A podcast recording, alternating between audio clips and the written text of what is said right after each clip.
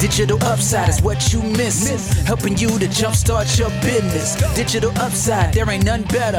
It's time to take it to the next level. Let's go. Digital upside. Woo. Herzlich willkommen zur Podcast-Folge Nummer 20. Folge Nummer 20. Es ist ähm, unglaublich, ich kann selber kaum glauben, dass es 20 Podcast-Folgen nun gibt im Rahmen von Digital Upside. Und wenn ich auf diese 20 Folgen zurückschaue, dann macht es mich extrem glücklich. Ich habe eigentlich bin ich nach jeder nach fast jeder Podcast Folge bin ich extrem glücklich. Das Podcasten macht mir unglaublich viel Spaß. Und ich habe mich gefragt, weshalb macht denn das Podcasten so Spaß und weshalb finde ich diese Interviews so spannend? Was geben mir die Interviews? Was löst dieses Glücksgefühl aus, wenn ich aus einem Interview komme? Und ich glaube, es ist die die Mischung, die es ausmacht.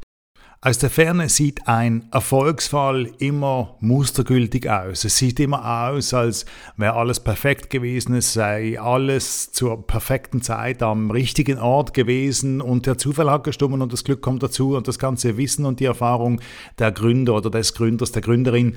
Und das macht es ein, ein Stück weit, das macht es ein Stück weit künstlich. Und wenn ich in die Interviews gehe und die Personen erzählen, was alles geschehen ist, wie sie dorthin gekommen sind, von den Zweifeln, die sie hatten, von den Widerständen, auf die sie gestoßen sind, von den Dingen, die sie lernen mussten, wo sie gefordert wurden, wo sie dem, dem Scheitern nah waren, dann gibt das dann gibt es dieser Geschichte, einerseits wird die Geschichte unglaublich spannend, ähm, man merkt, dass die Geschichte kein Sprint ist, ein geradeaus-Sprint über zwei bis fünf Jahre, sondern dass es eine Achterbahnfahrt war, dass es mal nach oben ging, mal nach unten, dass Kurven drin waren, die nicht geplant waren, dass Dinge auf sie zukommen, die anders hätten sein sollen, dass es hm, je nachdem einen, einen Pivot gab, wo man die Richtung ändern musste.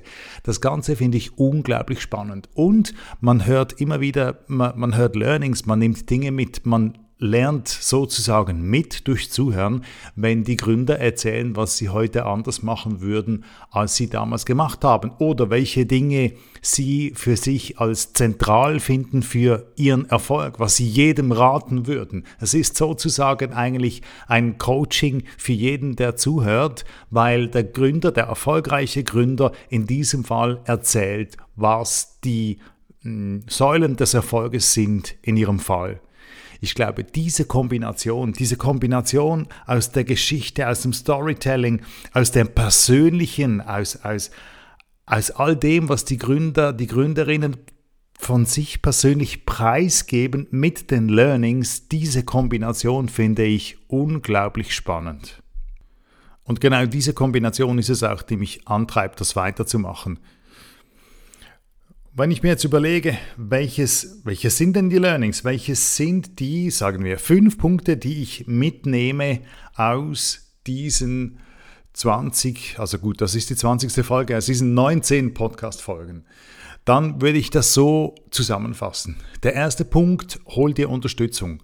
Du brauchst Unterstützung von außen. Das seien das von Personen, die das Ganze schon gemacht haben, die Erfahrung haben in diesem Bereich, die allgemein ähm, eine Business-Erfahrung haben, äh, eine Mentorin, ein Mentor, jemand, der einen unterstützt und jemand, der einen die blinden Flecken aufzeichnet. Äh, jeder hat blinde Flecken. Man kann als Gründer, man kann, wenn man mitten in der Aktion ist, nicht alle Dinge sehen. Es gibt Dinge, die sieht man selbst einfach nicht. Und wenn man von außen gut gemeint, aber hart kritisch darauf aufmerksam gemacht wird, wo man darauf schauen muss, dass man das ja nicht vergisst, dann ist das extrem wertvoll. Christoph, Christoph Tremp hat davon erzählt im Interview. Er hat erzählt von der Unterstützung, die er hat, von den Personen, die ihn unterstützen. Ähm, er hat erzählt, wie er sich weiterentwickeln konnte. Und dasselbe gilt für Michael Bietenhader. Er hat, er hat vor allem auch ähm, die andere Seite beleuchtet als Mentor, wie er selbst andere Personen unterstützt, zum Beispiel im Rahmen der Startup Academy, wo er mitwirkt. Ich glaube, die Unterstützung von Mentoren, von Business Coaches, von umliegenden Personen, das ist unglaublich wertvoll wenn man äh, ganz allgemein im Leben vorankommen will, nicht mal nur als Unternehmer, sondern das, das gilt sogar für Angestellte. Der zweite Punkt ist die Planung. Ich glaube, Planung ist wichtig, Planung ist zentral. Das sagen auch wieder verschiedene Exponenten. Patrick Gut zum Beispiel hat es erwähnt. Er hat im Detail erklärt, wie er den Launch seines digitalen Produktes deinlokal.ch geplant hat. Er hat erzählt, wie er an den Markt gegangen ist, wie er Feedback geholt hat, wie er eigentlich am Kunden entlang dieses Produkt entwickelt hat, wie, die, wie zentral die Planung war, ausgerichtet auf die Bedürfnisse des Marktes, bevor er dann in den Launch ging. Nicole Ziegler hat es ebenfalls erwähnt. Sie hat gesagt, wer plant, setzt Prioritäten und arbeitet zielgerichtet. Sie hat gesagt, die erfolgreichen Unternehmen, sie als Treuhänderin, muss man sich vorstellen, man muss sich vorstellen, wie viele Unternehmen das sie sieht, wie viele Unternehmen das sie kennt, in wie viele Buchhaltungen, Bilanzen das sie hereinsieht. Nicht, dass die alle sagen, aber die unter dem Strich sind die äh, Bilanzen und Buchhaltungen der Erfolgsausweis von Unternehmen. Und wenn Sie ich habe sie gefragt, wenn sie, wenn sie ein Fazit zieht über all die Geschichten, die sie kennt, alle ihre Kunden, was unterscheidet die erfolgreichen von den nicht erfolgreichen Unternehmen? Und sie hat gesagt, die erfolgreichen planen. Weil wer plant, verfolgt ein Ziel. Wer ein Ziel verfolgt, setzt Prioritäten. Und wer die Prioritäten setzt, der geht bewusst und bestimmt in eine Richtung. Das heißt nicht, dass das immer richtig ist. Das heißt nicht, dass man keine Fehler macht oder dass man seine Prioritäten oder seine Ziele mal ändern muss, dass es irgendwo einen Haken drin hat. Aber das heißt, dass man nicht in den Tag hinein lebt. Das heißt, dass man nicht einfach irgendetwas tut, sondern dass man eben zielgerichtet arbeiten, arbeitet. Ich glaube, Planung ist wichtig und zentral. Der dritte Punkt. Gehe los. Man muss losgehen. Ähm, alle Planung hilft nichts, wenn man irgendwann nicht den ersten Schritt tut, wenn man nicht irgendwann den Weg geht. Man kann sich ähm, zu Tode planen. Wenn man nie geht, wenn man nie den Sprung wirklich wagt und vorangeht, dann bringt alles nichts. Dann bringt die beste Planung nichts.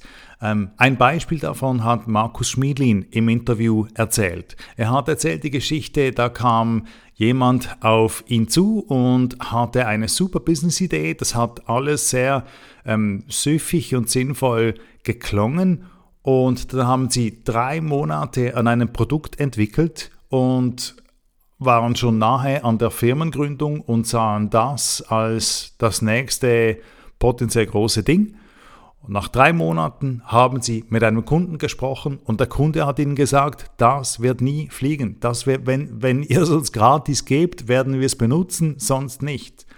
Mit einem Schlag wurden drei Monate Arbeit, Entwicklungsarbeit einfach wertlos gemacht. Und er hat gesagt, theoretisch hätten sie nach einer Woche mit einem Kunden sprechen sollen und können und dann hätten sie genau gewusst, ob das ein Potenzial hat oder nicht oder wie man es hätte umbauen können, wie, wie man es hätte umbauen können, dass es Potenzial eben hat. Haben sie aber nicht getan. Das meine ich mit losgehen, nah zum Markt gehen, zu den Kunden gehen, schauen, ob das jemand will. Nicht zuerst das Produkt entwickeln, fertig entwickeln und erst dann in den Markt gehen, um dann das Feedback zu bekommen, dass das Ding nie fliegen wird, dass das finanziell nie aufgehen wird. Der vierte Punkt. Ich glaube, es ist ganz wichtig, dass man sorgsam mit seiner Energie umgeht. Energie ist ein endliches Gut und ich glaube, niemand mehr wie die Gründerinnen, Gründer, Unternehmerinnen, Unternehmer wissen das. Denn ihr Tag ist nicht ähm, durch einen Arbeitsvertrag vorgegeben. Ihr Tag hat nicht sozusagen einen künstlichen Anfang und ein künstliches Ende. Sie können sich es selbst aussuchen, sie können es selbst strukturieren. Und Gerade wenn man ein Unternehmen startet, möchte man alles darum geben, dass das zum Erfolg kommt. Man möchte sämtliche Ressourcen reinstecken, damit das zum Erfolg kommt. Und ich glaube, das braucht es auch bis zu einem gewissen Grad. Aber das kann, auch, das kann auch toxisch sein, weil es kann sein, dass man auf die Nase fällt, weil man überpowert.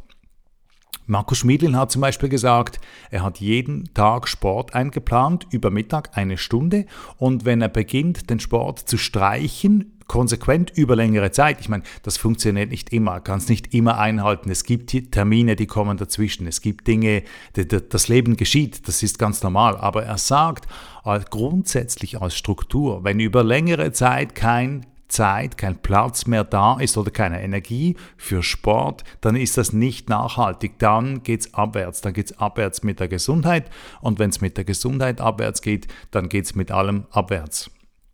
Patrick Gut hat es ebenfalls gesagt. Er hat gesagt, bei ihm ist am jedem Vormittag unter der Woche zwei Stunden Sport im Programm. Und Sport, es muss nicht nur immer ähm, auspowern und, und ans Limit gehen sein, das kann auch ähm, Sauna sein, Erholung, Entspannung, ein Bad, ähm, was weiß ich, etwas für sich, Me-Time. Qualitätstime, wo man Zeit hat, etwas für sich selbst zu tun.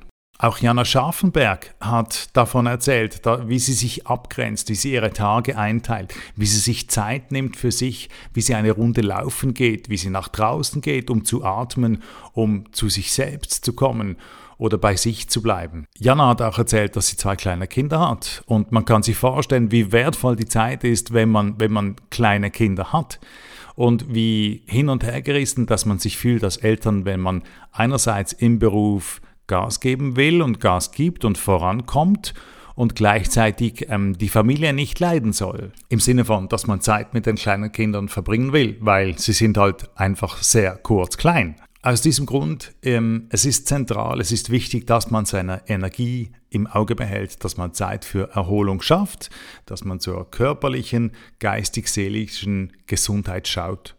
Punkt Nummer 5, der kommt vielleicht überraschend. Punkt Nummer 5 habe ich gesagt, meine Inhalte sind wertvoll. Ich startete mit der Überzeugung in das Podcasten, dass ich dachte, die Interviews mit Unternehmerinnen und Unternehmern sind spannend. Die Zuhörer wollen hören, wollen diese Geschichten hören, wollen den ähm, Erfolgsgeschichten der Unternehmerinnen zuhören und nicht mir. Und das war falsch. Ich dachte, ich, wenn ich was erzähle, dann ist das weniger spannend, dann hat das weniger Bedeutung, dann wird das weniger Zuhörer haben, dann wird das weniger Downloads haben. Das, das findet niemand spannend.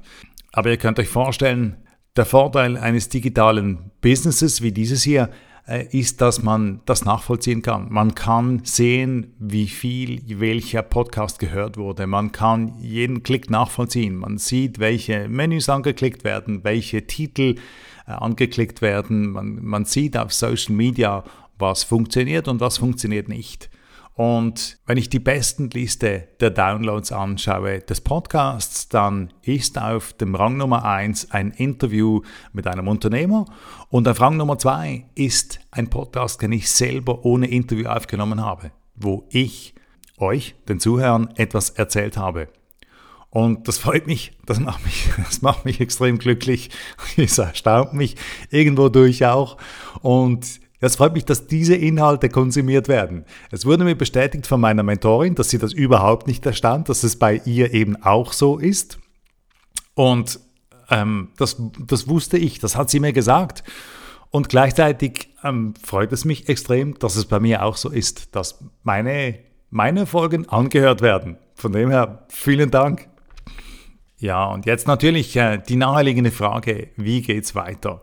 Ich denke, ihr könnt euch wirklich freuen. Ich habe drei weitere Interviews bereits aufgezeichnet. Die werden Schritt für Schritt in den kommenden Wochen veröffentlicht werden. Und ich freue mich selbst unglaublich über diese drei Interviews, weil sie wieder genau diese Komponenten verkörpern, die ich vorher beschrieben habe.